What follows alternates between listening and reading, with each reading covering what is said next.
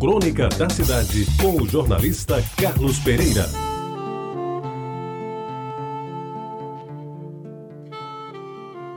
Amigos ouvintes da Tabajara, nos anos 50 do século passado, os meus domingos eram praticamente todos iguais.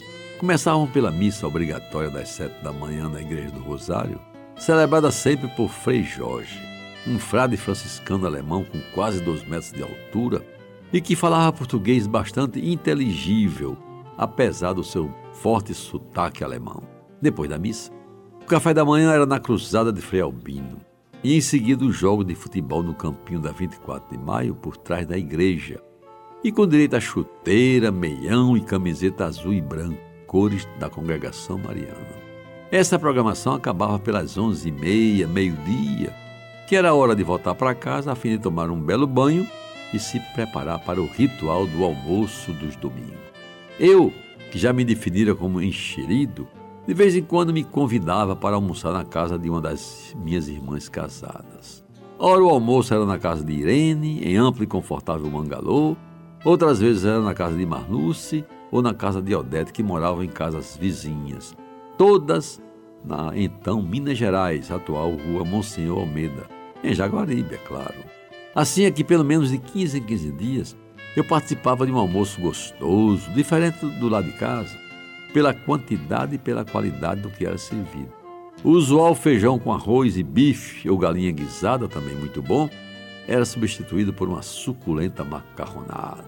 Ou mesmo feijão verde com carne de sol e farofa de ovos. Ou ainda, às vezes, um pernil de porco bem assado no forno do fogão de lenha. Eram refeições supimpas, que me deixavam alimentado pelo resto do domingo, a ponto de algumas vezes até dispensar o pão com manteiga e o café com leite da noite.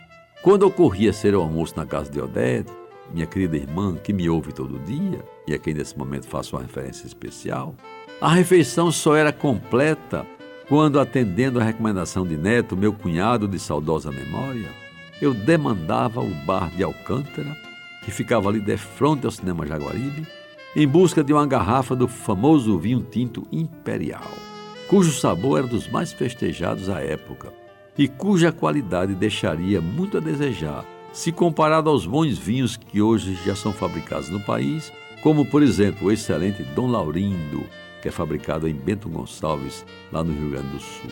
Pois bem, vinho comprado, havia que abri-lo, e isso importava um trabalho especial considerando a inexistência dos providenciais saca-rolhas. Uma toalha era colocada na parede e, num ritmo cadenciado, o fundo da garrafa era batido contra a toalha, de maneira que aos poucos a rolha ia saindo da boca da garrafa.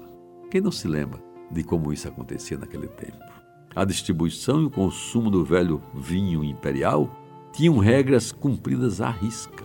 O dono da casa tomava o vinho puro, as mulheres adultas misturavam com água e açúcar, transformando em sangria. E a mim, então adolescente, porque tinha ido comprar o vinho, cabia meio copo com uma pedra de gelo para tornar o vinho mais fraco. Pois bem, amigos ouvintes, naquele tempo, o vinho imperial era o néctar dos deuses. Expressão que eu ouvia e não atinava muito bem para o seu significado. Só sabia que era coisa muito boa. Talvez ali tenha começado meu interesse por bons vinhos. E hoje não sei se o velho vinho tinto imperial ainda existe, mas lhe rendo minha mais escolhida homenagem pelos momentos de alegria e prazer que me proporcionou naquela época. E o que era melhor, sem dor de cabeça, sem ressaca e, sobretudo, sem ter que pagar a conta.